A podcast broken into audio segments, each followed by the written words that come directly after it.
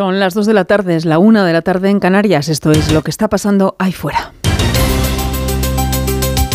Onda Cero. Noticias fin de semana. Yolanda Viladecans. Muy buenas tardes, seguimos en Semana Santa, sábado santo para ser exactos, que a tenor de la actualidad que nos trae esta jornada y si no fuera por la solemnidad de los pasos de las procesiones que se reparten por toda nuestra geografía, Diríamos que estamos ante un sábado más, con políticos que ofrecen mítines ante la próxima cita electoral cada vez más cercana y el mundo que sigue convulso con un conflicto que no cesa en Ucrania y la última escalada de tensión en Israel tras el lanzamiento de cohetes desde el Líbano. La vida sigue. Y como manda la actualidad, miramos a las carreteras que en plena Semana Santa acogen muchos desplazamientos y algunos ya son de vuelta a casa, una vuelta que se prevé escalonada durante todo este fin de semana. Vamos a conectar con la Dirección General de Tráfico, Lucía Andújar. DGT, buenas tardes. Muy buenas tardes. Hasta ahora estamos pendientes de varios alcances. El primero en la Comunidad de Madrid, entrada por la A5 Naval Carnero, también en Barcelona. En la A2 en San Juan de Espía hacia la ciudad condal y en Girona en la C66 en Torrent, que obliga al paso alterno de vehículos. Al margen de esto, seguimos pendientes de complicaciones en Madrid de salida por la 1 en el circuito del Jarama, en Valencia en la P7 en Loriguilla y Cuart del Poblet hacia el enlace con la A3 y por último tráfico lento en Murcia la 30 en Espinardo, sentido Aljucer. Cada vez queda menos para esa cita electoral ese 28M y los ministros y los líderes de la oposición buscan huecos, aunque sean días de vacaciones, para seguir lanzando sus mensajes. Hoy ha hecho lo propio en Cudillero el ministro de la Presidencia, Félix Bolaños, que antes de su mitin ha visitado las zonas afectadas por los incendios en Asturias. El gobierno ha dicho que abordará cuanto antes la declaración de zona catastrófica. Estos fuegos han calcinado ya unas 20.000 hectáreas. El presidente del Principado, Adrián Barbón, recuerda que todavía quedan siete activos y ocho en revisión. Y por desgracia todavía hoy hay algunos focos incendiarios. Hay muchas lágrimas vertidas, mucha gente que ha sufrido en estos días pasados, mucho dolor acumulado, mucha impotencia ante este terrorismo incendiario que estamos sufriendo por desgracia en Asturias, pero vamos a responder o hemos respondido como un solo hombre una sola mujer, como sabemos hacer los asturianos y asturianas.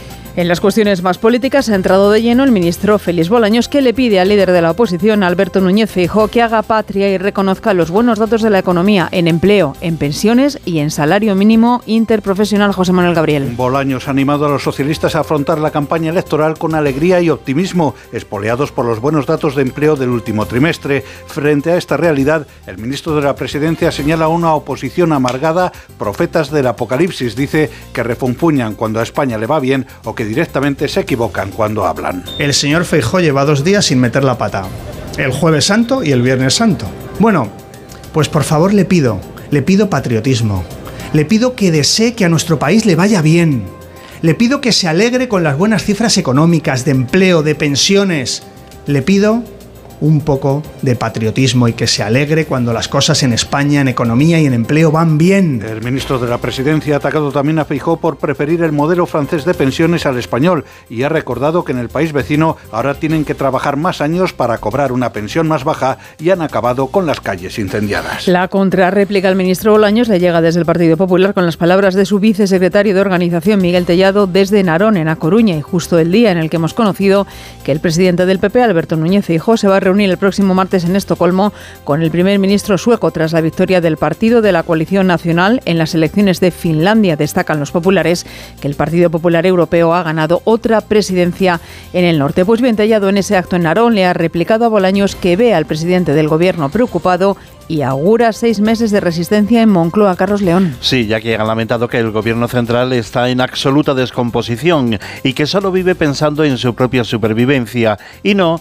por los problemas reales de la sociedad española. Ha añadido que el Ejecutivo resta y no suma y desde Narón, en A Coruña, donde se ha reunido el comité de campaña, ha querido transmitir lo que ha sido Yolanda Díaz en Galicia. Al final sumar es un ejercicio de hipocresía política sin precedentes, pero no es nada nuevo, ¿no? Los gallegos conocemos bien la trayectoria política de Yolanda Díaz y sabemos que cada cuatro años le cambia de nombre a su proyecto político para no asumir las consecuencias de la que ha sido su gestión política en la etapa anterior. Primero fue Izquierda Unida, luego fue Alternativa Galega de Esquerdas, después fueron las mareas de Podemos.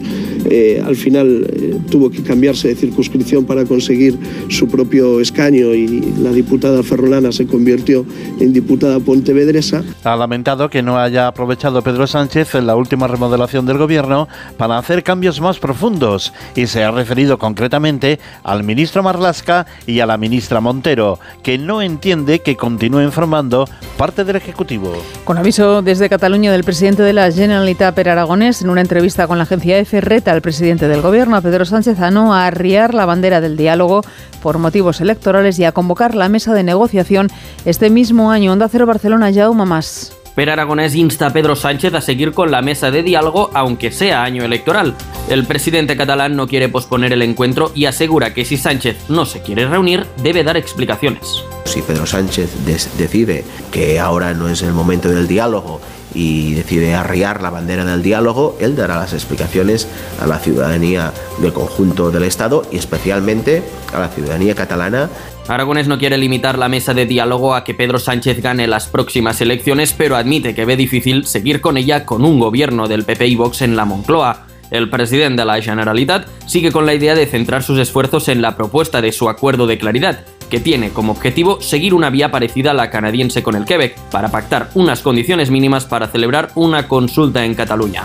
Una propuesta que hasta ahora no ha conseguido el apoyo de ningún otro partido catalán. Ante esta situación, Aragonés pide al resto que si no se posicionan a favor, propongan alternativas. Recogemos además en este punto las declaraciones de otro presidente autonómico, el de la Generalitat Valenciana, Ximo Puig, que anima al gobierno a acelerar la aprobación de la ley de vivienda para facilitar el acceso a una casa a los jóvenes y para frenar los precios. Continuar ampliando al máximo el banco eh, público de viviendas, hacer un gran acuerdo con todos los promotores y para generación de miles de nuevas viviendas y generar un escenario en el que los costes del alquiler no vayan eh, progresando de esta manera que finalmente hacen imposible eh, una vida digna. Sábado Santo que nos obliga a mirar al exterior de nuestras fronteras, concretamente a Israel. Se vive una tensa calma después de la escalada de violencia en la frontera de Israel y Líbano desde 2006. En estos ataques morían tres personas. Después se producía un atentado en Tel Aviv que causaba la muerte a un turista italiano y heridas a varias personas. Se está investigando lo ocurrido mientras el primer ministro Netanyahu ha ordenado la movilización de la policía y el ejército para hacer frente a estos ataques terroristas. Ha asegurado que la respuesta de Israel tendrá un alto precio para los enemigos. Corresponsal en Jerusalén, el atentado de ayer en la Rambla de Tel Aviv continúa conmocionando a la opinión pública israelí. En el lugar de la embestida, ciudadanos colocaron flores y velas en homenaje a Alessandro Parini, el turista italiano de 35 años que murió en la embestida del automóvil conducido por un árabe ciudadano israelí, Youssef Abu Jaber. En Tel Aviv, la policía se prepara también para una nueva manifestación de protesta contra el programa de reforma judicial del gobierno, aunque este ha sido suspendido por varias semanas. Algunas figuras públicas identificadas con la protesta opinan que la manifestación debería cancelarse debido a la ola de atentados. Por su parte, la policía recalca que respeta el derecho democrático de manifestar, pero exhorta a los manifestantes a no alterar el trabajo de los guardias y no bloquear caminos para poder lidiar con cualquier emergencia eventual. En Irlanda del Norte, la policía ha alertado contra el riesgo de posibles atentados de grupos disidentes republicanos ante el 25 aniversario del acuerdo de paz del Viernes Santo. El gobierno británico ya elevó la semana pasada la alerta terrorista al nivel más alto en la cuenta atrás del aniversario, el 10 de abril, y ante la visita del presidente norteamericano Joe Biden, que llegará a Belfast el martes y viajará el miércoles a Dublín. Corresponsal en Londres, Celia Maza. Irlanda del Norte celebra el 25 aniversario del acuerdo de Viernes Santo entre altas medidas de seguridad tras el intento de asesinato de un policía en febrero que recibió varios disparos a bocajarro delante de su propio hijo, las autoridades advierten que los grupos republicanos disidentes pueden efectuar más ataques. El apoyo a estos grupos en la calle es prácticamente inexistente porque nadie quiere regresar a la época de los Troubles, el sangriento conflicto de tres décadas entre católicos y protestantes que se saldó con más de 3.500 muertos. Los nacionalistas quieren la reunificación de la isla de Irlanda, los unionistas, sin embargo, quieren seguir siendo parte del Reino Unido. El acuerdo obliga ahora a ambas comunidades a gobernar en coalición. Las cosas no son idílicas y sigue habiendo tensiones, pero por encima de todo se quiere preservar la paz. Hay tensión además en Taiwán. El gobierno ha condenado las maniobras militares realizadas esta pasada madrugada por China. Las ha calificado como un acto irracional que pone en peligro la seguridad y la estabilidad de las regiones. Estos ejercicios son en respuesta a la reunión celebrada el pasado miércoles entre Estados Unidos y Taiwán. Corresponsal en China, Laura Laplana. El ejército chino ha comenzado hoy tres jornadas de ejercicios militares alrededor de Taiwán en respuesta al encuentro de la presidenta de la isla con Kevin McCarthy en Estados Unidos. El Ministerio de Defensa taiwanés ha detectado al menos 42 cazas chinos que han cruzado la línea media divisoria del estrecho. Por otra parte, la provincia de Fujian, la más próxima a la isla, también ha anunciado que realizarán maniobras con fuego real durante los próximos días. Pekín defiende que la isla es una provincia rebelde que pertenece a su territorio y lanza estos ejercicios militares como advertencia a los que apoyan la independencia de Taiwán, tal y como ocurrió en agosto tras la visita de Nancy Pelosi. Esta Semana Santa el turismo está respondiendo muy bien. Eso se traduce en aumento de puestos de trabajo, sobre todo en la hostelería, como muestra un botón en Granada, por ejemplo, donde el conjunto monumental de la Alhambra y el Generalife lucen el cartel de completo esta Semana Santa, con más de 67.000 entradas vendidas. Onda Cero Granada, Guillermo Mendoza. La Alhambra, históricamente el monumento más visitado del país y motor económico de Granada, ha vendido ya más de 67.534 entradas, lo que supone casi un 85% de ocupación para esta Semana Santa, concretamente del 2 al 9 de abril. Desde el pasado 2 de enero y hasta el 19 de marzo han visitado el monumento nazarí más de 468.000 personas. En cuanto a las nacionalidades, el turismo nacional sigue siendo el mayoritario y supone un 44% de las visitas, aunque el extranjero se recupera con un especial peso de Corea del Sur, casi un 10% de las visitas, seguido de Estados Unidos con un 7%. Además de los palacios nazaríes, que son el principal embrujo de la Alhambra, el conjunto ofrece propuestas culturales como la exposición Henry Clark y la moda de España bajo el influjo de la Alhambra, una muestra que hasta el 4 de junio presenta un diálogo entre fotografías, pinturas y creaciones de alta costura. Este sábado santo son muchas las procesiones que se celebran en todo el país, pero cobra especial importancia en Sevilla el Santo Entierro Grande, que conmemora el 775 aniversario de la Reconquista y la vuelta al cristianismo a la ciudad. Onda Cero Sevilla, Juancho Fontán. Serán un total de 18 pasos los que van a salir en esta procesión del Santo Entierro Grande de Sevilla, incluidos los de la propia hermandad. Una procesión magna que dejará estampas curiosas de hermandades pasando por lugares que no lo hacen en su recorrido oficial. Esta procesión general fue avalada el pasado mes de julio por el arzobispo de Sevilla, José Ángel Saiz Meneses, a propuesta de la Junta de Gobierno del Santo Entierro, considerándola como una ocasión propicia para conmemorar el 775 aniversario de la restauración del culto cristiano en Sevilla por parte del rey San Fernando. El primer paso del cortejo será el alegórico del triunfo de la Santa Cruz, conocido vulgarmente como la canina, cerrando la comitiva los pasos del Santo Entierro de nuestro Señor Jesucristo, más conocido como la urna. El tiempo de paso de este magno cortejo será de 135 minutos, mientras que cada una de las hermandades invitadas contarán con 7 minutos de paso.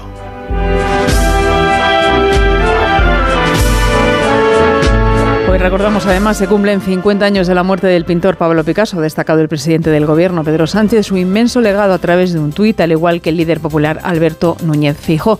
Y estamos en abril, pero podría ser finales de mayo o junio a tenor de las temperaturas que estamos teniendo estos días y que hoy superan los 30 grados en algunos puntos de la península Carlos León. Santa que prosigue con cielo poco nuboso o despejado y se prevé que este sábado santo las temperaturas suban en la península, salvo en el extremo noreste, donde van a bajar las diurnas y van a permanecer con pocos cambios en Baleares y en Canarias. Un día que es calcado a los últimos que hemos tenido en esta Semana Santa, es decir, pocas nubes y una variación de entre 15 y 20 grados entre las temperaturas mínimas y las máximas. Esta noche hemos tenido, por ejemplo, heladas en algunas provincias del centro peninsular, como en Burgos, Palencia, Soria, y al mediodía a esta hora ya están rozando los 20 grados. En definitiva, un día para que luzcan las procesiones de la Semana Santa en Andalucía, en las capitales, van a rondar prácticamente los 30 grados, pero también para que se llenen las playas de toda España y se disfrute de la montaña. 2 y 14, 1 y 14 en Canarias, tenemos toda la radio por delante. Síguenos en Twitter en arroba noticias FDS. Y llega el epílogo.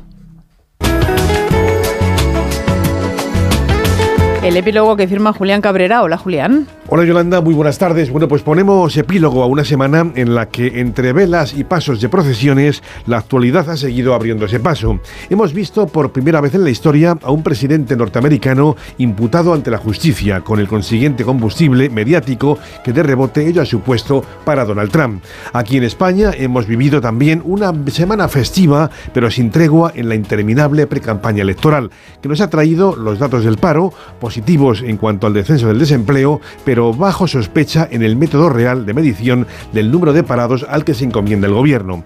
Días festivos, pero con los mismos problemas de los ciudadanos en su día a día, problemas reales que pueden aflorar en el voto del próximo día 28 de mayo. Desde luego, influyendo bastante más que la imagen de una señora saliendo en silla de ruedas con un bebé en brazos de un hospital de Miami. Es lo que se llama realidades paralelas. Dos y cuarto, un y cuarto en Canarias. Aquí están ya las noticias del deporte con Raúl Granado. Hola Raúl, buenas tardes. Buenas tardes y con eh, fútbol en directo porque ha empezado la jornada número 28 de Liga en Primera División. Lo hacía ayer con el empate a dos entre el Sevilla y el Celta de Vigo. Empate a dos que además ha traído las consecuencias en forma de comunicado oficial del Sevilla. Luego vamos a estar allí para que nos cuente Carlos Hidalgo qué ha pasado en la ciudad hispalense, donde hay indignación por ese arbitraje que terminó con dos expulsiones en el conjunto sevillista. Pero lo que tenemos desde las 2 de la tarde en el Sadar es el partido que abre esta jornada de sábado entre Osasuna y Elche. 16 minutos de partido. Hola Javier Salalegui, ¿qué tal? Buenas tardes. Buenas tardes y con un penalti en revisión en estos momentos. Ha sido una jugada de Osasuna, es un penalti a favor del Club Atlético Osasuna.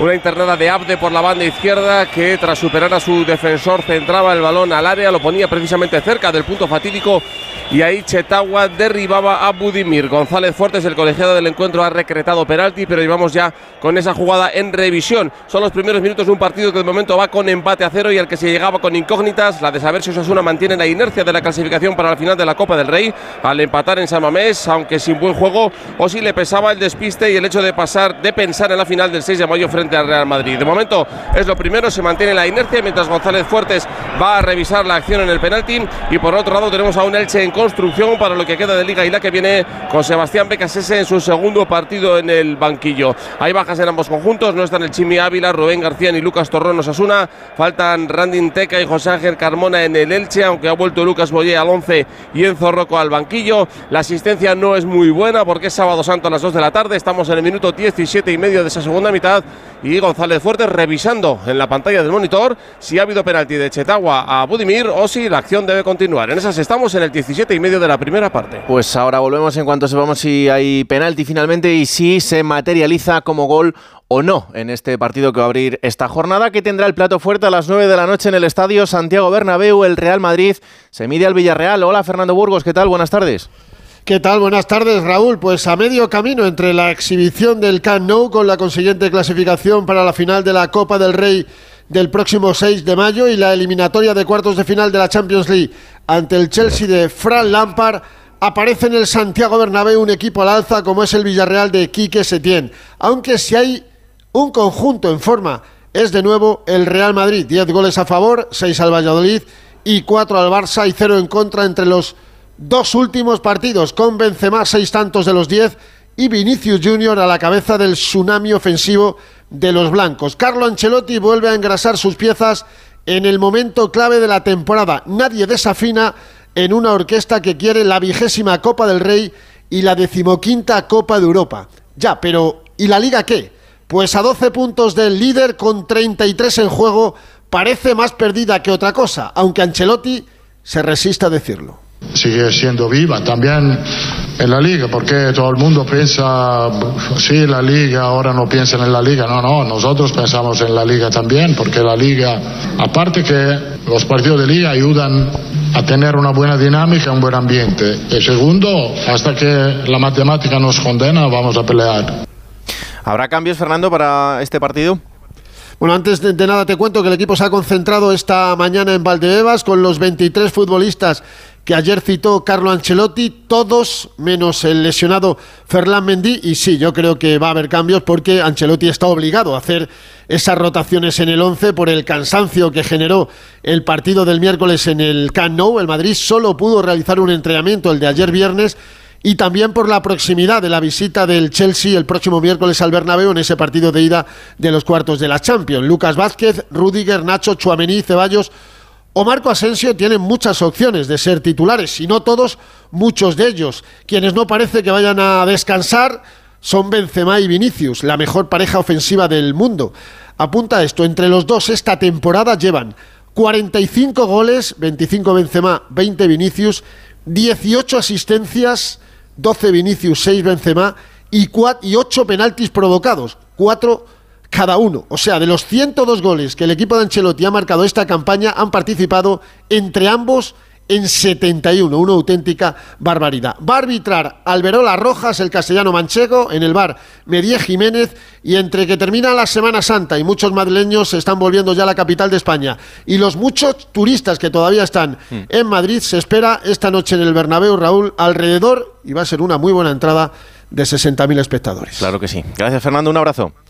Otro para ti, Raúl, chao. Enfrente estará el conjunto amarillo, el Villarreal. Hola, Víctor Fran, ¿qué tal? Buenas tardes. ¿Qué tal, Raúl? Buenas tardes. Pues llega el Villarreal con la intención de dar la sorpresa en el Estadio Santiago Bernabéu, donde tan solo ha ganado una vez a lo largo de su historia en Primera División y además también lo hace en el mejor momento de resultados de la temporada, toda vez que ha cosechado cuatro victorias en los cinco últimos partidos y está metido de lleno en la pelea por los puestos de Liga de Campeones. Eso sí, con bajas importantes en el equipo de Quique Setién, que llega con muchos problemas, no tiene a Coquelin ni Capú en el centro del campo, ni a Gerard Moreno ni Nico Jackson en punta de ataque. Además, también Raúl Albiol apunta a ser baja en el centro de la zaga. Otros futbolistas titulares también, como es el caso de Terras, Chuguece o Baena, deberán esperar hasta última hora para saber si están en condiciones de poder disputar el partido. Un equipo amarillo que no estará solo, cerca de 750 aficionados estarán hoy en el graderío del Santiago Bernabéu. Gracias, Víctor. Volvemos al Sadar, que ha pasado finalmente con ese penalti a favor de Osasuna, Saralegui que no ha sido tal, que González Fuertes ha revocado su decisión después de tres minutos de revisión de la jugada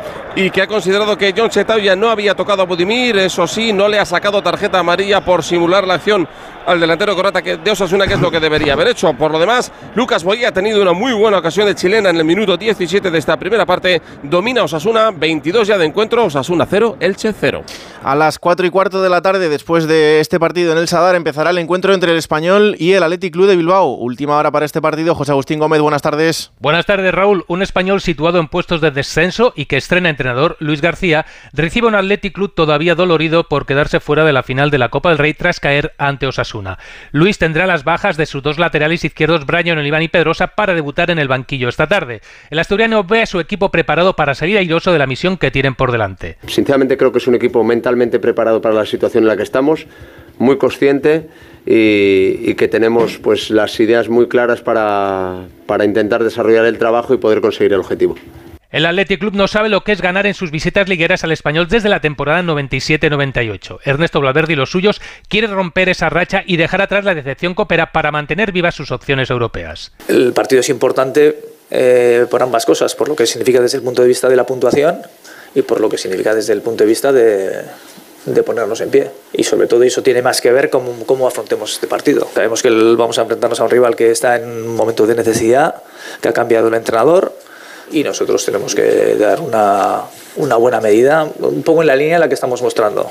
El técnico de los vascos repite la convocatoria Copera. Arbitrará el partido José Luis Munuera Montero con la asistencia de Juan Martínez Munuera en el bar. El efecto Luis García puede provocar una buena afluencia de aficionados en el RCD Stadium a partir de las 4 y cuarto de la tarde. Y a las 6 y media, Real Sociedad Getafe en el Real Arena, última hora del conjunto vasco Íñigo Taberna. Buenas tardes. Muy buenas, Raúl. La Real Sociedad buscará esta tarde una victoria que le consolide en la cuarta plaza liguera. Una Real que tan solo ha ganado un partido en las seis últimas jornadas de liga Para lograr el triunfo, además, los de Manol deberán mejorar sus registros a nivel ofensivo, ya que en sus últimos 12 partidos no han marcado en 8 de ellos. De cara al encuentro esta tarde, Imanol se verá obligado a cambiar el 11 habitual, ya que tiene dos bajas importantes, las de Zubimendi y Zubeldía por sanción. Pacheco y Guevara apuntan a titulares en lugar de estos dos jugadores. En ataque, Oyarzábal tiene opciones de jugar de inicio en lugar del noruego Sorlot. El que vuelve a la convocatoria es Carlos Fernández, que no pudo jugar en la última jornada ante el Villarreal por unas molestias musculares. Por lo tanto, la única baja por lesión es la de Sadik. El árbitro del encuentro será Melero López, que contará con la ayuda de Jaime Latre en el bar. Y el rival será el Getafe. Hola Alberto Fernández, buenas tardes. Hola Raúl, ¿qué tal? Muy buenas. Pues aferrarse a la buena racha es lo que dijo Quique Sánchez Flores que tiene que hacer el Getafe y es que solo llevan los azulones eh, una derrota en los últimos ocho partidos. Están seguramente en el mejor momento de la temporada. Ya salieron hace dos jornadas de puestos de descenso. Vienen de empatar en San Mamés. Tienen ahora ese segundo partido consecutivo lejos del Coliseum. Y el próximo día reciben al Barça y hay una situación que preocupa a Quique, evidentemente. Sus tres hombres de ataque, en es una Borja Mayoral y Los tres están con cuatro amarillas y lo que no quiere perder es a los tres o a dos al menos para el próximo día. Así que a ver cómo gestiona esta situación el Getafe, que como digo, quiere seguir alejándose y alejándose con la buena racha de los puestos de abajo. Y el tercero de la liga es el Atlético de Madrid, que jugará mañana en Vallecas frente al Rayo Vallecano a partir de las 9 de la noche. Última hora. Eh, Alejandro Mori, ¿qué tal? Buenas tardes. Hola Raúl, ¿qué tal? Bueno, pues con la mala noticia del fallecimiento de la madre de Ángel Correa, Marcela Martínez, eso ha hecho que Correa no haya entrenado lógicamente en el día de hoy y yo creo que no estará en la lista de convocados de mañana, aunque habrá que esperar. Tiene las bajas de Reinildo y Memphis, veremos, como te digo, si también la de Correa. La buena noticia es que Sergio Reguilón va a volver a una convocatoria tras superar su lesión muscular, con un once claro, eh, Oblak, Molina, Savis, Jiménez, Hermoso, Carrasco, Coque, Llorente, De Paul, que entraría sustituyendo a Tomás Lemar y arriba Griezmann y Morata. Se le ha preguntado a Simeone en la rueda de prensa esta mañana, Raúl, a cuenta de la expulsión ayer de mm. eh, por el criterio de las cartulinas en la Liga Española. Ha dado su opinión y también ha combinado, ha, mm, eh, comparado el arbitraje español con el de la Premier, por ejemplo. En Inglaterra los árbitros tienen una forma de arbitrar mucho más dinámica, mucho más de juego, mucho más de permitir contactos. Y en la Liga Española se frena más el partido, se detiene más a un FAU normal, a una tirada de un futbolista que, todos vemos que, que no es FAU y el futbolista se tira y se corta el juego continuamente, amarillas muy rápidas por jugadas muy simples. Y después obviamente eso te va generando la dificultad de la segunda amarilla estar en, en la puerta. Entonces hay que tener cuidado en España se maneja de esa manera, hay que convivir con eso y bueno, los de Inglaterra conviven con otra forma de, interpretar el juego. Se ha preguntado Raúl por la opción de poder quedar segundo en la Liga Española y ya te imaginas cuál ha sido su respuesta. ¿no? Solo pienso en el Rayo Vallecano. Gracias, Jan. Un abrazo.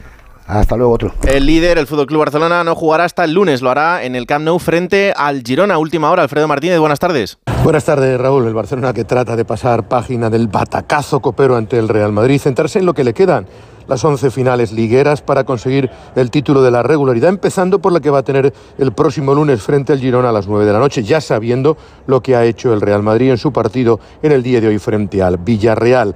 Tras darles descanso en la jornada de ayer, Xavi Hernández ha vuelto al trabajo con los suyos y ha convocado a cuatro jugadores de los filiales, Marcas Adó, Stanis Pedrola, Lamin Yamal y Ángel Alarcón para tratar de completar una convocatoria que será prácticamente la misma que cayó ante el Real Madrid, porque todos los lesionados siguen convalecientes. De Jong parece que podría llegar para el partido frente al Getafe el próximo fin de semana, no antes. Dembélé se probará, pero posiblemente sea incluso una semana más tarde para jugar frente al Atlético de Madrid. Y otro tanto Pedri.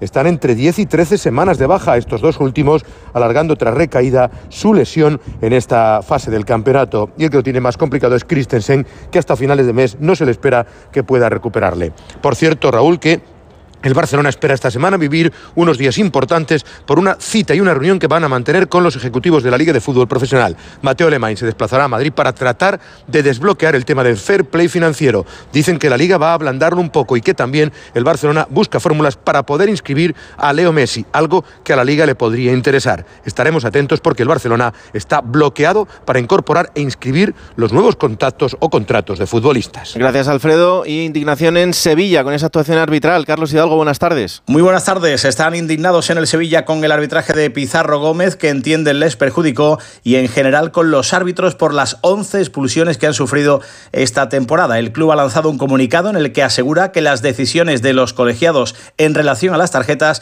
les están perjudicando mucho. Es el que tiene más expulsados, como digo, 11, y el segundo en tarjetas amarillas de la liga, 91. En el comunicado se lamentan porque de cada tres faltas que hace el Sevilla, una es tarjeta, y también por la permisividad a algunos equipos en las protestas y la intransigencia con los jugadores sevillistas. Piden en esta carta igualdad de criterio en los arbitrajes. Ayer, tanto Mendilíbar como Fernando y Dimitrovich lanzaron un mensaje similar. La segunda amarilla a Pape Gay es falta pero no amarilla y en la roja de Acuña Pizarro debió tener más talante. En el acta refleja el árbitro que el argentino le dijo gritando te lo has cargado, eres el puto personaje del partido. Y todos hicieron la misma reflexión. Llevamos más de 100 rojas en la Liga Española y solo 30 en la Premier. Saralegui, ¿cómo dejamos el partido entre Osasuna y Elche? Con el Elche viniéndose arriba, con la segunda ocasión tirando fuera de Lucas Boyé, minuto 30 ya de partido, Osasuna 0, Elche 0. Tres y media, Radio Estadio, en Onda 0. Gracias, Raúl. Son las dos y media, es la una y media en Canarias. Esto sigue siendo lo que está pasando ahí fuera. Onda 0.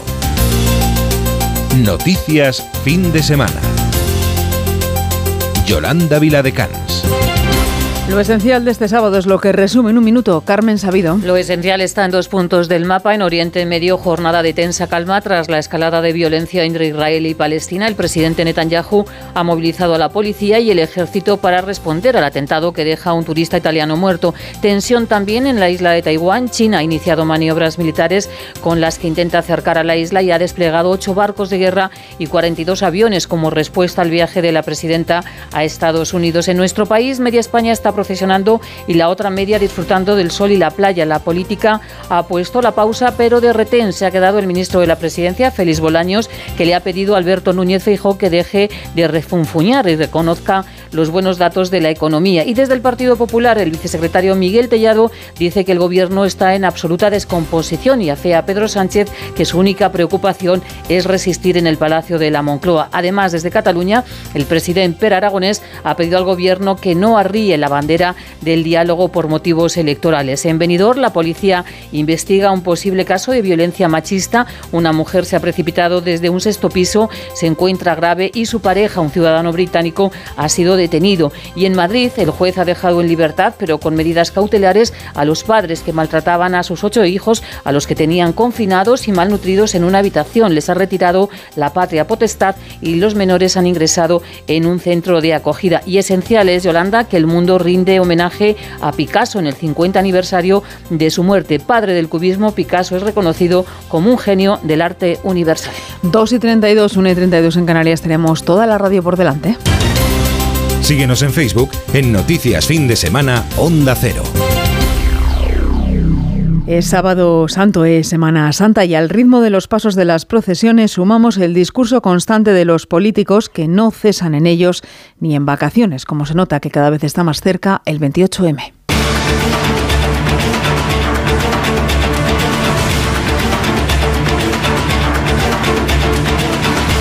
Se acerca la cita electoral. Los ministros y los líderes de la oposición buscan huecos, aunque sean días de vacaciones, para ir lanzando esos mensajes. Hoy ha hecho lo propio en Cudillero el ministro de la Presidencia, Félix Bolaños, que antes de su mitin ha visitado las zonas afectadas por los incendios en Asturias. El Gobierno ha dicho que abordará cuanto antes la declaración de zona catastrófica. Estos fuegos han calcinado unas 20.000 hectáreas. El presidente del Principado, Adrián Barbón, recuerda que todavía quedan siete focos activos y ocho que están en revisión. Y por desgracia todavía hoy hay algunos focos incendiarios. Hay muchas lágrimas vertidas, mucha gente que ha sufrido en estos días pasados, mucho dolor acumulado, mucha impotencia ante este terrorismo incendiario que estamos sufriendo por desgracia en Asturias, pero vamos a responder o hemos respondido como un solo hombre, una sola mujer, como sabemos hacer los asturianos y asturianas. En ese acto en Cudillero entraba de lleno en las, en las cuestiones mucho más políticas el ministro Bolaños, que le pedía al líder de la oposición, a Núñez Fijo, que haga patria y reconozca los buenos datos de la economía en empleo, en pensiones y en salario mínimo interprofesional. José Manuel Gabriel. El ministro de la Presidencia ha animado a los socialistas a afrontar las elecciones con ánimo, optimismo, orgullo y humildad, esgrimiendo los datos de creación de empleo como tarjeta de presentación ante una derecha amargada, ha dicho Bolaños, y que refunfuña cada vez que a Le va bien. En este sentido, ha pedido a Feijó más patriotismo. El señor Feijó lleva dos días sin meter la pata. El jueves santo y el viernes santo. Bueno, pues por favor le pido, le pido patriotismo. Le pido que desee que a nuestro país le vaya bien. Le pido que se alegre con las buenas cifras económicas, de empleo, de pensiones.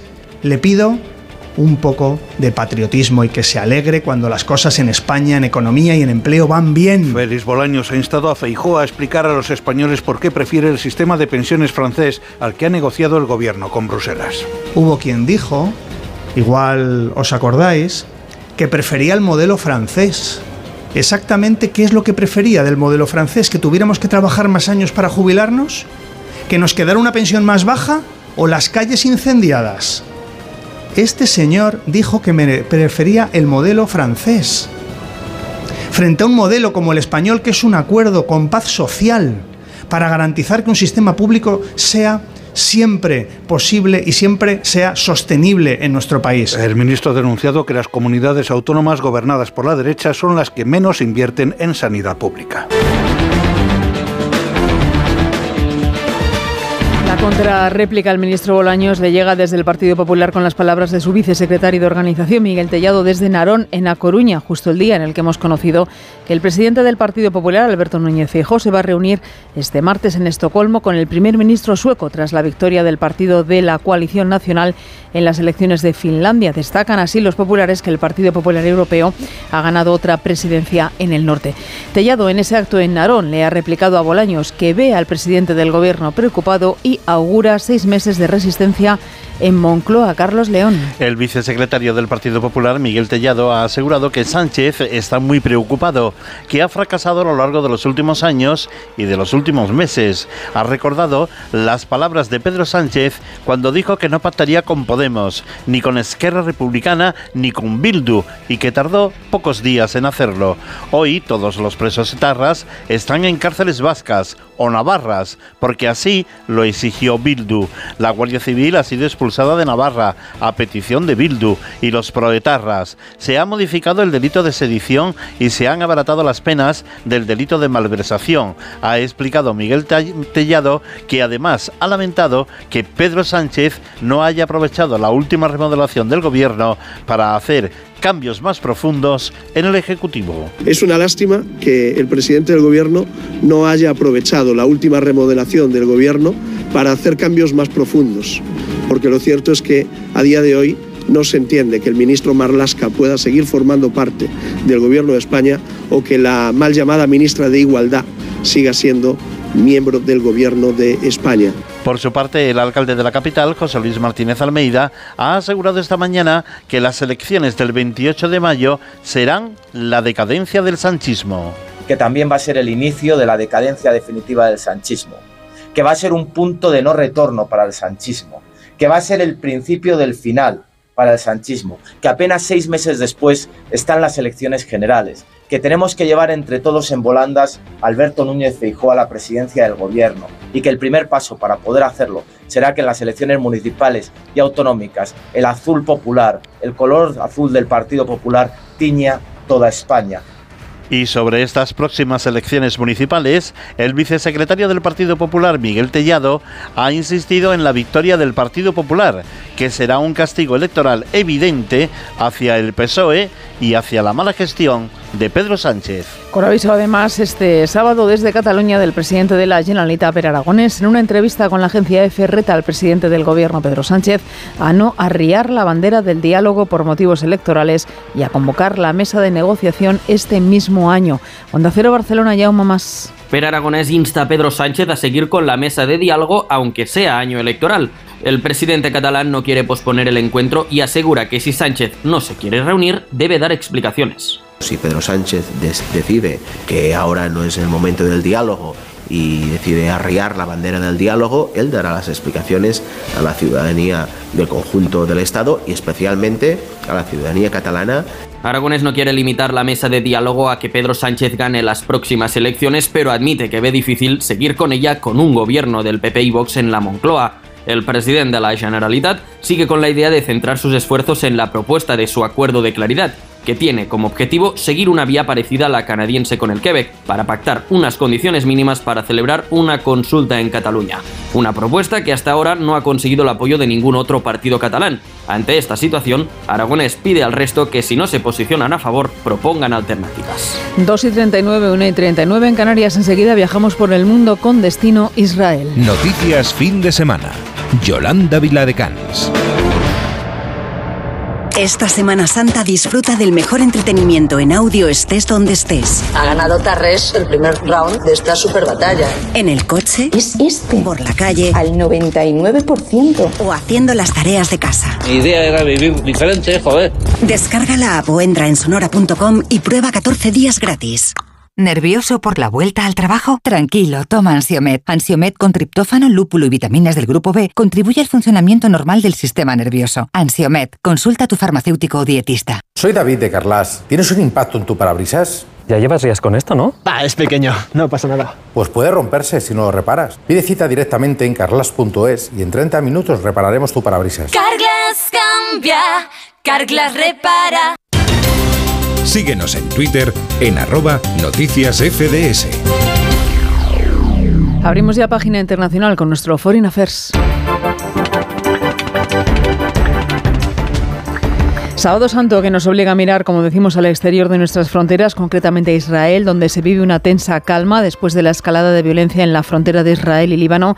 Desde 2006 en estos ataques morían tres personas. Después se producía un atentado en Tel Aviv que causaba la muerte a un turista italiano y heridas a varias personas. Está investigando lo ocurrido. El primer ministro Netanyahu ha ordenado ya la movilización de la policía y el ejército para hacer frente a estos ataques terroristas. Ha asegurado que la respuesta de Israel tendrá un alto precio para los enemigos. Corresponsal en Jerusalén, Hanna Beris. El atentado de ayer en la Rambla de Tel Aviv continúa conmocionando a la opinión pública israelí. En el lugar de la embestida, ciudadanos colocaron flores y velas en homenaje a Alessandro Parini, el turista italiano de 35 años que murió en la embestida del automóvil conducido por un árabe ciudadano israelí, Youssef Abu Jaber. En Tel Aviv, la policía se prepara también para una nueva manifestación de protesta contra el programa de reforma judicial del gobierno, aunque este ha sido suspendido por varias semanas. Algunas figuras públicas identificadas con la protesta opinan que la manifestación debería cancelarse debido a la ola de atentados.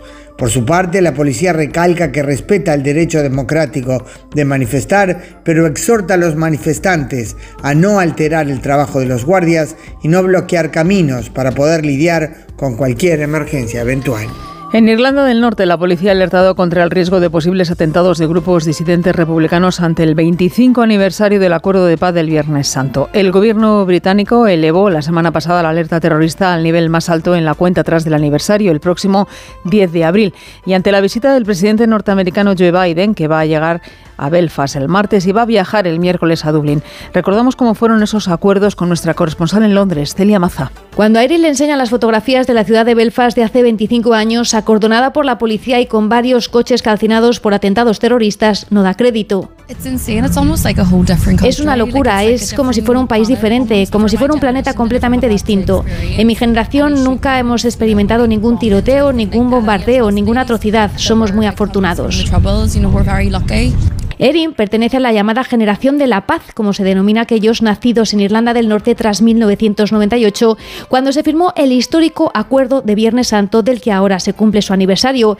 Tras tres décadas de sangriento conflicto, los católicos, aquellos que quieren la unión con la República de Irlanda, y los protestantes, los que quieren seguir siendo parte del Reino Unido, lograron poner a un lado sus diferencias tras unas arduas negociaciones en las que estuvieron involucrados Londres, Dublín y Washington. Paul Donner, que se crió durante el conflicto, asegura que muchos jóvenes apenas saben nada del histórico pacto. Tengo cierta dificultad para escuchar a los jóvenes hablar sobre el acuerdo de Viernes Santo porque muchos realmente no saben nada al respecto. Una parte de mí piensa que es una pena porque deberíamos reconocer este periodo porque fue muy importante, pero al mismo tiempo hay otra parte de mí que piensa que es algo bueno porque al fin y al cabo no han tenido que pasar por lo mismo.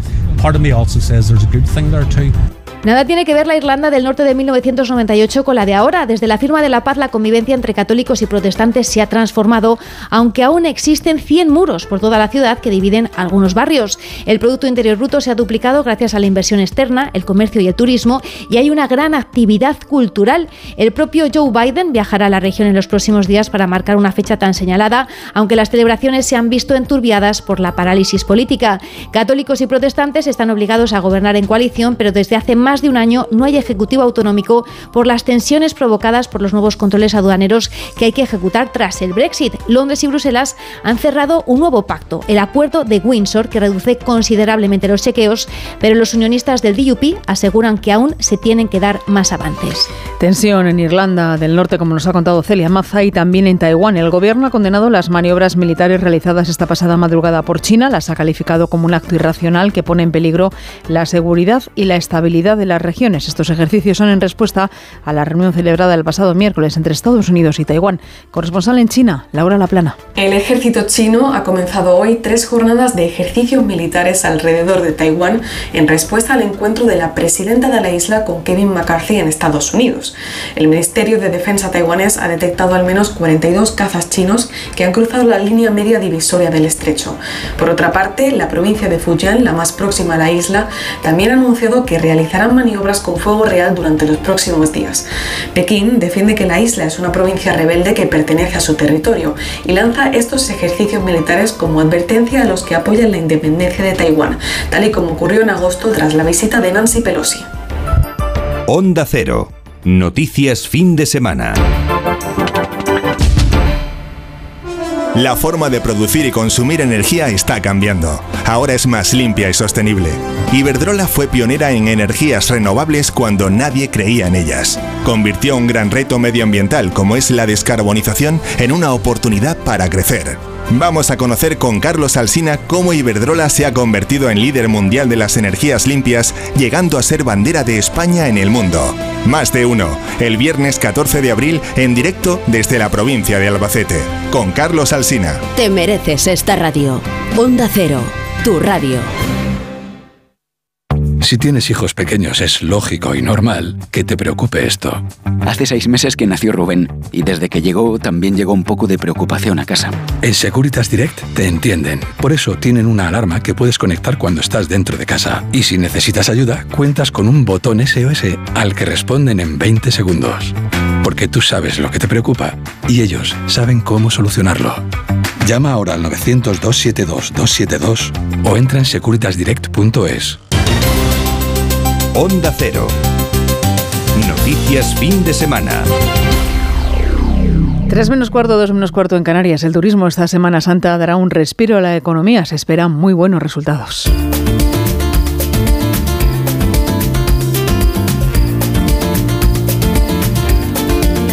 Responde el turismo, acompaña el buen tiempo y eso se traduce en aumento de puestos de trabajo, sobre todo en la hostelería. Según los últimos datos que maneja la compañía de trabajo temporal Randstad, se espera más de 84.700 nuevos puestos de trabajo. De ellos, el 81% se los lleva este sector de la economía, nos lo cuenta Patricia Gijón. La hostelería tira del empleo en Semana Santa. 8 de cada 10 empleos nuevos que se crean están vinculados a este sector. El resto se reparte entre el transporte de viajeros y las actividades recreativas. Son los tres puestos de trabajo que dan cobertura a las necesidades estacionales vinculadas a la llegada de turistas. Randstad espera rozar los 85.000 empleos estos días. La contratación excede en un 17% a la de hace un año. No obstante, su director de estudios, Valentín Bote, subraya que aún estamos lejos de los niveles de antes de la crisis. La activación del turismo y la recuperación de cifras muy importantes, sobre todo de turismo extranjero, está detrás de este fuerte crecimiento respecto al año pasado. Aún así, todavía estamos lejos de las cifras de contratación del año 2019, donde se llegaron a los 116.000 contratos en el mismo periodo. Andalucía, Cataluña y Madrid concentran la mitad de las contrataciones. Entre las tres concentran el 48% de los nuevos puestos de trabajo que se crean. Emplean.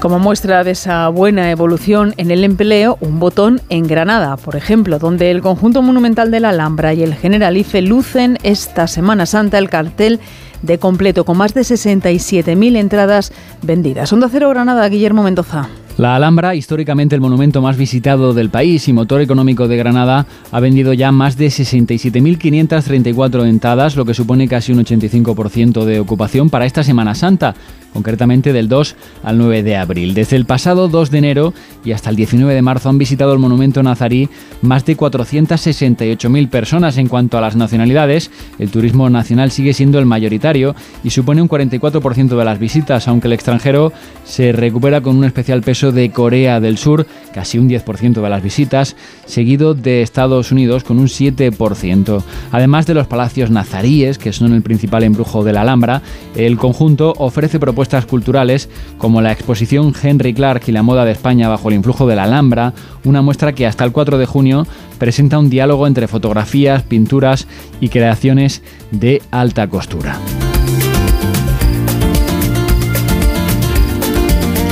Y no tiene nada que ver con el turismo de Semana Santa, pero sí preocupa y mucho a los agricultores que ven peligrar el futuro de muchas de sus cosechas. Hablamos de una inédita plaga de conejos híbridos que ha disparado las alarmas en cientos de explotaciones agrarias de nuestro país. Se trata de una mezcla de conejo de monte con conejo doméstico. Es más grande, es más voraz y con mayor capacidad para procrear. De ellos nos habla Pedro Pablo González.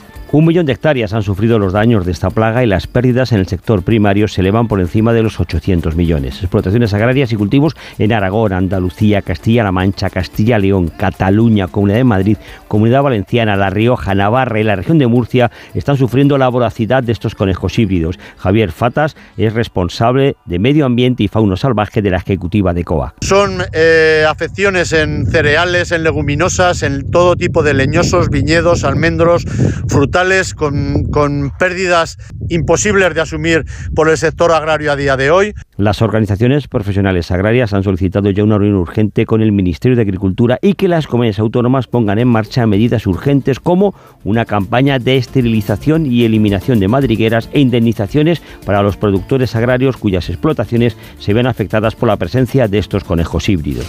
Ya son las 3 menos 10, las 2 menos 10 en Canarias. Enseguida salimos de procesión este sábado santo. Síguenos en Facebook en Noticias Fin de Semana Onda Cero. Este sábado santo es el nombre que algunas confesiones cristianas dan al día anterior a la Pascua y recuerda a María tras la pérdida de su hijo.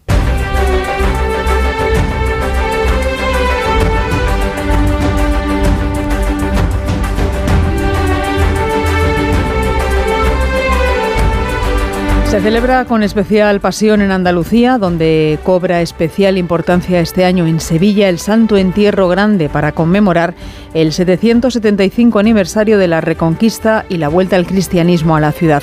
No se celebraba en la capital andaluza, Onda Cero Sevilla, Juancho Fontán, desde hace 19 años.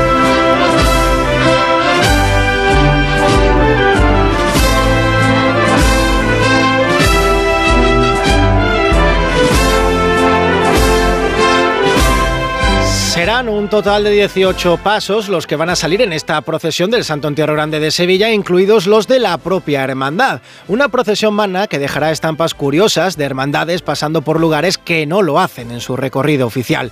Esta procesión general fue avalada el pasado mes de julio por el arzobispo de Sevilla, José Ángel Saiz Meneses, a propuesta de la Junta de Gobierno del Santo Entierro, considerándola como una ocasión propicia para conmemorar el 775 aniversario de la restauración del culto culto cristiano en Sevilla por parte del rey San Fernando.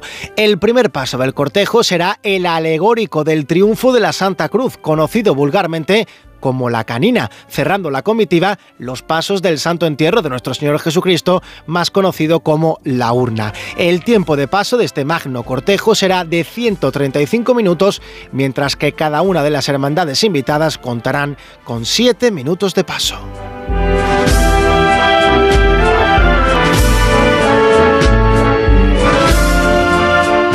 Castilla y León es otra de las comunidades favoritas para pasar estos días de Semana Santa. Destaca sobre todo las procesiones en Valladolid y en Zamora, donde la icónica imagen de la Virgen de la Soledad desfila arropada por las mujeres de la Cofradía de Jesús Nazareno, que visten de negro riguroso en señal de luto por la muerte de Jesucristo.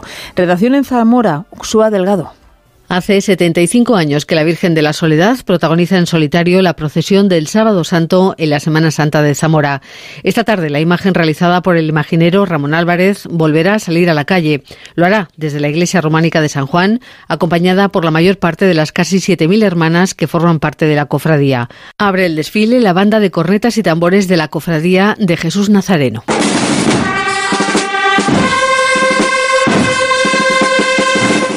A la imagen de la soledad, vestida de luto riguroso y adornada con flores blancas, le da escolta un piquete vestido con uniforme de gala de la Policía Municipal.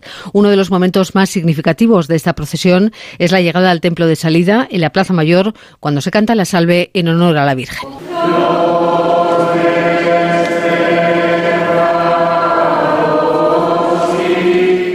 Y parada también este sábado santo en Zaragoza con una de las cofradías más numerosas, la del Cristo resucitado que recorre las calles de la ciudad. Onda Cero Zaragoza, Luis Puyuelo. Los tambores de la Hermandad de Cristo Resucitado y Santa María de la Esperanza y del Consuelo volverán a sonar esta tarde en el centro de la ciudad. La procesión saldrá de la iglesia de Santa Isabel y hará parada en la Basílica del Pilar donde tendrá lugar la vigilia pascual.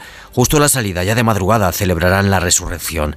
El presidente de la Junta de Cofradías, Ignacio García, destaca el tirón turístico de la Semana Santa zaragozana. Reconocida de interés turístico internacional y que redundan en beneficio de nuestra ciudad, de su cultura y de su capacidad de atracción al turismo hasta nuestra ciudad. Como ya todos sabemos, la Semana Santa es, tras las fiestas del Pilar, en honor a Nuestra Señora del Pilar, la segunda celebración con mayor impacto económico para la ciudad y vamos subiendo. La Semana Santa de Zaragoza tiene más de 700 años de historia. Una última mirada hoy para el arte. Se cumplen 50 años de la muerte del pintor Pablo Picasso. Ha destacado el presidente del gobierno, Pedro Sánchez, su inmenso legado a través de un tuit, al igual que el líder popular, Alberto Núñez Fijo. El mundo rinde hoy homenaje al que fue uno de los grandes genios que revolucionó la historia del arte, con actos y exposiciones que celebran su obra y su herencia artística, y de los que destacan en España los organizados en Málaga y en A Coruña, y a los que se unen fuera, países europeos, latinoamericanos y Estados Unidos. El ministro de Cultura, Miquel Iceta, ha dicho en declaraciones a Radio Nacional que hasta 2024 se van a celebrar más de 50 congresos y exposiciones para rendir homenaje a este gran artista. Todo el mundo pensamos en el Picasso pintor, pero también fue ceramista, también se metió en la escultura y, sobre todo fue un innovador, eh, rompió con costumbres e inercias y abrió nuevos caminos. Probablemente el cubismo es lo, lo que más se conoce desde esa perspectiva, pero realmente es un artista que tuvo un impacto muy importante y lo sigue teniendo. Onda Cero. Noticias fin de semana.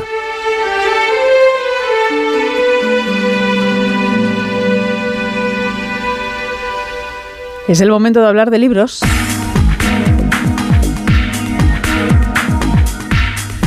Hablamos de libros, como siempre, con Paco Paniagua.